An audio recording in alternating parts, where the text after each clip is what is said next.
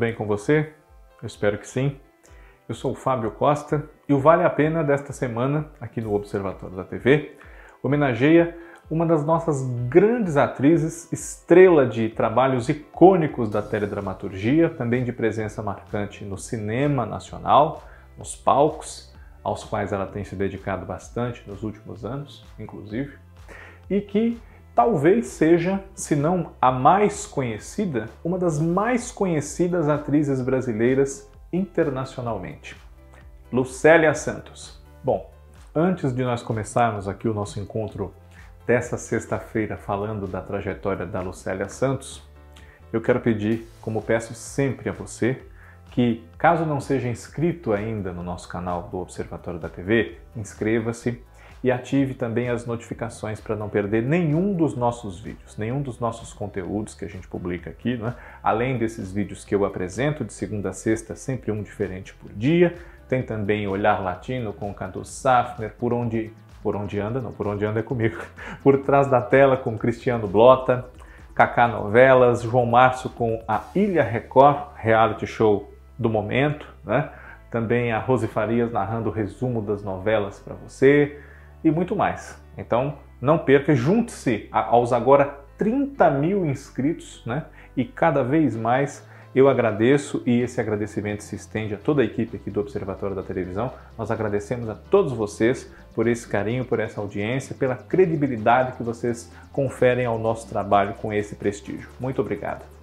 Lucélia Santos se chama Lucélia Santos mesmo, né? Maria Lucélia dos Santos, para ser mais exato. Ela é natural da cidade paulista de Santo André, da Borda do Campo, aqui na região do ABC, como nós chamamos, né? E nasceu no dia 20 de maio de 1957. Portanto, nesse ano de 2021, ela completou 64 anos de idade. Né?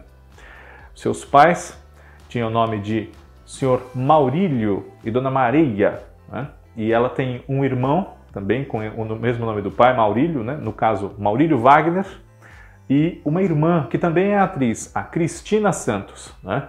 Chegou a participar de novelas como Salário Mínimo e O Todo-Poderoso e da série Obrigado Doutor, né? nas emissoras aí respectivamente TV Tupi, TV Bandeirantes e TV Globo. Pois bem, Lucélia Santos iniciou-se nos palcos com 14 anos de idade. Né? Uma peça que foi encenada no Teatro Anchieta, aqui em São Paulo, chamada é, Dom Quixote Mulamanca e seu fiel companheiro Zé Chupança. Né? Uma brincadeira aí com o clássico de Cervantes, Dom Quixote de la Mancha. Né?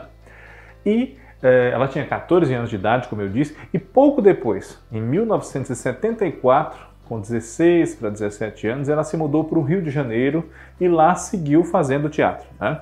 Participou de alguns espetáculos nessa fase, como o Godspell, Rock Horror Show e Transe no 18. Esse espetáculo mudou a vida de Lucélia Santos, porque é, vendo-a nesse, nesse, nessa peça, né, nesse espetáculo Transe no 18, no qual ela tinha como parceiros de cena Cécio Thierry e Milton Moraes, é, foi que surgiu na ideia do diretor Erval Rossano, na ideia, né, surgiu a ideia na cabeça do diretor Erval Rossano de convidá-la para interpretar a heroína de uma novela das seis que ele estava por implantar na TV Globo em 1976, Escrava Isaura, de Gilberto Braga, né, baseada na obra de Bernardo Guimarães, um romance do século XIX, né, é, que dependendo da sua idade, talvez você tenha lido na coleção Saraiva ou tenha lido na série Bom Livro da editora Ática, enfim. Né? E essa novela marcou época. É muito importante, né? já teve uma outra versão na Record TV ou na TV Record em 2004 com a Bianca Rinaldi, né? que também fez muito sucesso, também está cumprindo uma carreira internacional interessante, mas ainda não igualou esse verdadeiro clássico da teledramaturgia brasileira, que é a versão protagonizada pela Lucélia Santos, ainda muito novinha, né? Ela tinha só 19 anos quando fez A Escrava Isaura. E é, a partir dessa novela, que já foi exibida em mais de 100 países pelo mundo, em vários deles foi exibida mais de uma vez, inclusive, né? A exemplo do próprio Brasil, onde só a versão da TV Globo foi exibida seis vezes. Né? Uh, Lucélia Santos se tornou, como eu disse no começo aqui do nosso encontro, se não a mais conhecida atriz brasileira, uma das mais, né? ao lado de outros ícones, né? como Sônia Braga, Regina Duarte, Marília Pera, Suzana Vieira, Fernanda Montenegro, né? Uh, para nós falarmos dessas atrizes de tempos áureos da teledramaturgia e do início da trajetória das transmissões de novelas brasileiras em outros países, né? não em versões locais, mas na nossa versão dublada em outros idiomas. Lucélia Santos é uma figura muito querida pelo mundo afora, já fez várias viagens né? por conta do prestígio que os telespectadores de outros países conferiram à escrava Isaura, né? e notadamente teve muito êxito a sua figura pública em países como Cuba e China, onde ela foi muito saudada, né? como costuma ser sempre onde quer que ela vá, mas em Cuba e na China é, tivemos páginas especiais do carinho do público com a Lucélia Santos, intérprete da escravizaura, que é uma mocinha sofredora, né? embora branca, é escravizada, porque filha de uma escrava, né? e é alvo de um desejo obsessivo do seu senhor, que é o Leôncio, o papel do Rubens de Falco, né? um dos nossos vilões mais impiedosos, detestáveis e revoltantes da teledramaturgia brasileira, sem dúvida. Depois de Escrava Isaura, Lucélia Santos interpretou uma personagem totalmente diferente, uma jovem da sua geração, né, do seu tempo, dos anos 70, uh, afrontosa, de boca dura, né, é, discutia com os mais velhos, queria marcar ali o seu lugar no mundo, muito voluntariosa, mimada, a Fernanda, na novela Locomotivas de Cassiano Gabos Mendes, que entrou no ar semanas depois do término da Escrava Isaura. Ela não teve nem férias, né? E foi um grande sucesso. Essa foi a primeira novela colorida feita para o horário das sete da noite na TV Globo, né? Foi um marcante sucesso. Se nada mudar no final agora de 2021, parece que ela vai entrar no canal Viva. E nessa novela ela tinha parceria no elenco de figuras como Araciba Labanian, Valmor Chagas, Eva Todor, Denis Carvalho, Tony Correia, Miriam Pires, Thaís de Andrade, João Carlos Barroso, né? entre outros. Ilka Soares, Cleide Francisco, Hélio Souto, Célia Biar, enfim. Uh, em 1978, Lucélia viveu a Tatiana, uma das jovens protagonistas da série Ciranda Cirandinha, né? Que surgiu de um caso especial escrito por Paulo Mendes Campos e enfrentando duras batalhas com a censura que não queria que aqueles temas né, de vida longe dos pais, uma nova concepção de família ali entre os jovens que foram morar juntos, né? Junto com a Lucélia Santos Tatiano, nós tínhamos Jorge Fernando, Fábio Júnior, Denise Bandeira, né? E, claro, a liberalidade da vida afetiva desses jovens, uso de drogas, enfim. Né? Esse, esse programa teve problemas com a censura, acabou durando menos do que merecia, mas marcou, uh, sedimentou um caminho que frutificaria bastante no ano seguinte, 1979, com a criação das séries brasileiras, num projeto mais robusto, né? entre as quais Malu Mulher e Carga Pesada. A Tatiana, personagem da Lucélia em Ciranda Cirandinha, era uma jovem que queria ser coreógrafa e, enquanto não conseguia realizar o seu sonho, trabalhava para se sustentar como garçonete numa lanchonete, né? num restaurante, enfim. Uh, nesse começo da carreira, onde tudo foi acontecendo, né? ela foi descoberta pela televisão, estourou com uma escravizaura e estreou no cinema também, enquanto já fazia teatro e começou a fazer televisão. Né? Um dos primeiros filmes que Lucélia Santos fez foi O Ibrahim do Subúrbio, dirigido por Astolfo Araújo e Cécio Thierry, que é composto de dois episódios, né? E o episódio que ela participa, que dá nome ao filme em si, O Ibrahim do Subúrbio, ela tem a companhia de Luiz Fernando Guimarães, né, de Heloísa Mafalda e do protagonista dessa história, que na ficção ali é seu pai, Josélio Goy. Né?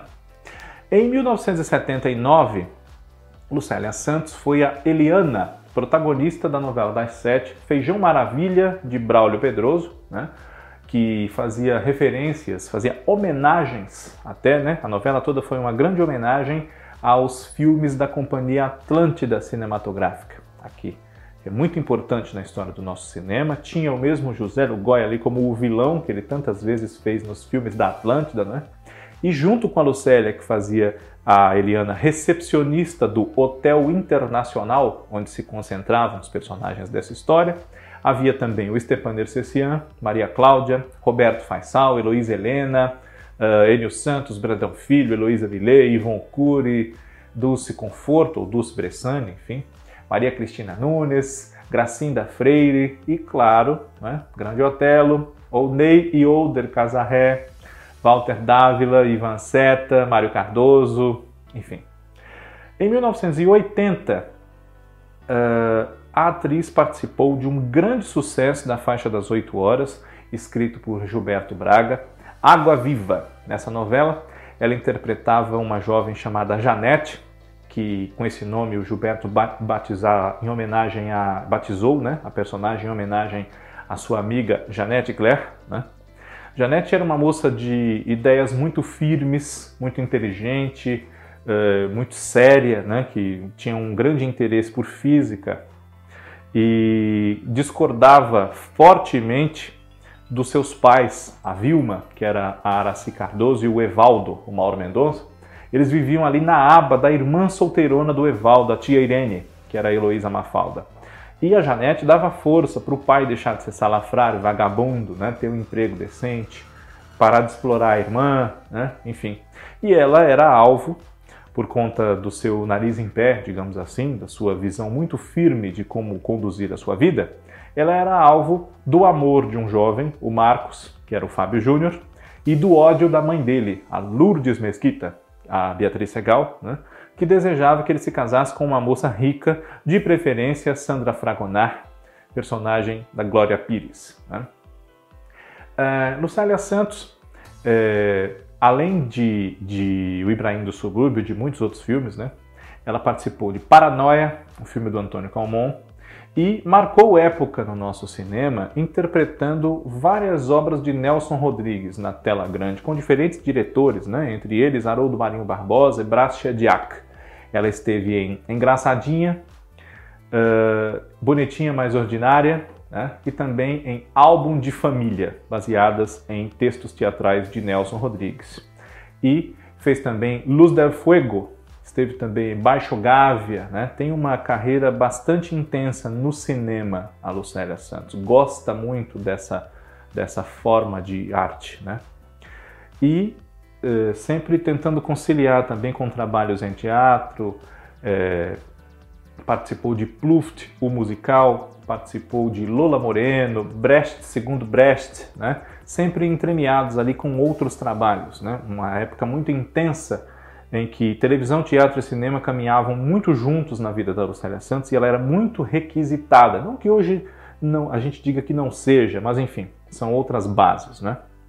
E uh, logo depois de Água Viva, a atriz voltaria com bastante intensidade, um papel muito bom no ano seguinte, 1981, numa novela das seis, Ciranda de Pedra, de Teixeira Filho, né, na qual ela interpretava a Virgínia, protagonista da história, junto com a sua mãe, que era a Eva Vilma, quem fazia Laura. Né?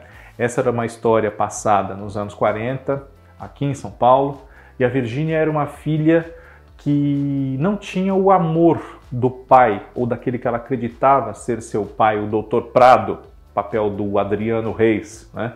o marido que se separou da Laura, a Eva Vilma, por questões que nós vamos descobrindo no decorrer da narrativa e também por uma, como a gente costuma dizer, incompatibilidade de gênios, digamos assim. Né? E quem sofreu muito com isso foram as filhas, especialmente a Virgínia, né? que é, é uma personagem a partir da ótica uh, que é contada a história. Né? A história é contada a partir da Virgínia e do impacto que tem na vida dela as mudanças que nós, público, acompanhamos. Vem de um romance da Lígia Fagundes Telles, uma escritora da qual eu gosto muito. Leia esse romance se você puder, né? e também As Meninas, os contos da Lígia Fagundes Telles, enfim. Em uh, 81, Ciranda de Pedra, né? E depois, em 1983, a atriz viveu outra personagem muito marcante da sua carreira, que foi a Carolina, em Guerra dos Sexos, de Silvio de Abreu. Depois de interpretar personagens mais para o lado da boazinha, né? Sofrendo um pouco mais ou um pouco menos, mas enfim, moças de bom caráter. Né? Em 83, a Carolina deu uma, um novo prisma à atuação de Lucélia Santos na TV, porque ela era muito mau caráter, né? destruía qualquer pessoa, fazia intrigas que acabavam com a vida das outras pessoas para atingir os seus objetivos. Né? Ela era uma moça pobre, filha de Nieta Yara Amaral e do Dinorá, que era o Ari Fontoura, né, ou Dino, e sobrinha de uma mulher muito rica, irmã da mãe, a Roberta Leone, a Glória Menezes. Né? e prejudica essa tia sem hesitar, prejudica um fotógrafo pelo qual ela desenvolve uma verdadeira obsessão no princípio da história, o Fábio, que é o Erson Capri, né? Desmascara o romance dele com Juliana Maite Proença para todos, era uma coisa ali oculta, porque o Fábio era casado com Manuela, papel da Ada Kazeliov, né? E Carolina é uma peste, né? Uma, uma vilã realmente ali disposta a tudo para atingir o que ela queria. No remake em 2012, quem fez essa personagem foi a Bianca Bin. Né?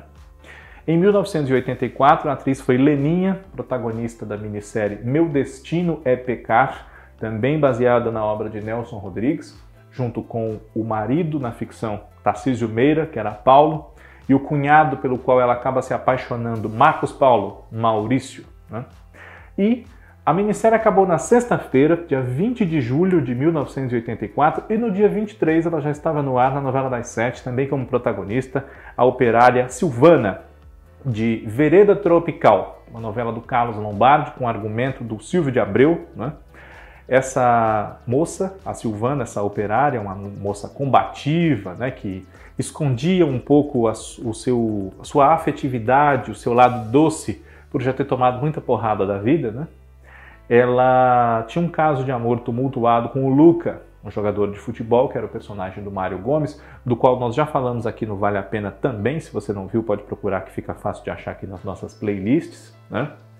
E ela travava uma, uma disputa pelo filho, né? pela guarda do filho dela, o Zeca, que era o Jonas Torres, com o avô do, o avô do garoto. O pai do rapaz, que era o pai dele, o Vitor, o Lauro Corona, né?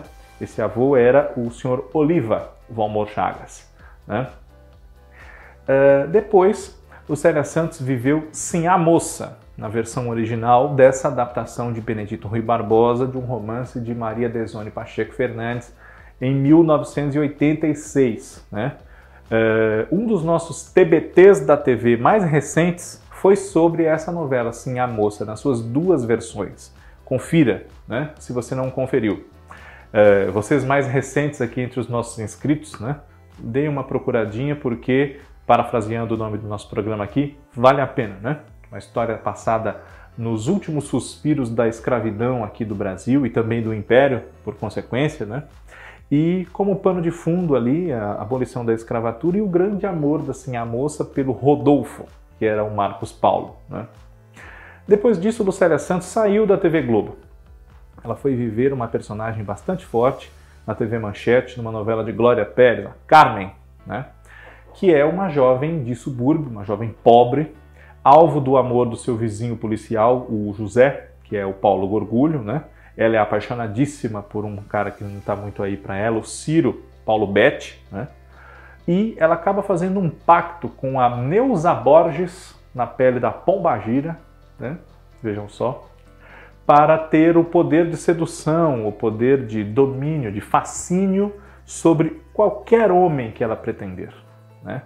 Só que tudo tem um preço e a vida da Carmen é, se delineia ali em outros problemas muito graves por conta desse pacto que ela faz. Né? Enfim, depois desse trabalho, a atriz esteve no SBT em alguns trabalhos no decorrer da década de 90. Né? Lucélia Santos participou de Brasileiras e Brasileiros, né? ela não estava desde o começo da novela, mas foi convidada pelo diretor Walter Avancini, que também assinava a história com Carlos Alberto Sofredini, né? e havia outros, outros roteiristas, como Perito Monteiro, Tacos, Cláudia Dalla Verde, enfim, né? Ela e Rubens de Falco foram convidados a entrar no meio da novela, com outros colegas também, para fazer uma pequena reformulação em busca do sucesso, infelizmente não veio, né? Mas ainda no SBT, Lucélia Santos participaria de Sangue do Meu Sangue, em 1995, com um projeto de novelas da emissora, aí comandado por Newton Travesso, né? Aí ela vive em Brasileiras e Brasileiros, ela foi a Paula. E em Sangue do Meu Sangue, ela foi Júlia, uma mulher muito sofrida, esposa do vilão monstruoso da história, que era o Clóvis Camargo, papel do Osmar Prado, filha do Dr. Mário, que era o Rubens de Falco, parceiro dela em vários trabalhos, né? E é, essa história é um remake de uma produção da TV Excelsior de 1969. Quem interpretou é, nessa novela do Vicente Cesso originalmente a Júlia foi Fernanda Montenegro. Né? É, Luciana Santos esteve também em alguns episódios do projeto do Teleteatro, né? com um elenco que estava ali na casa naquela época, como Irene Ravache, uh, Jussara Freire, Osmar Prado, Tarcísio Filho, enfim. Depois disso, a atriz teve uma nova passagem pela TV Globo no ano de 2001. Né?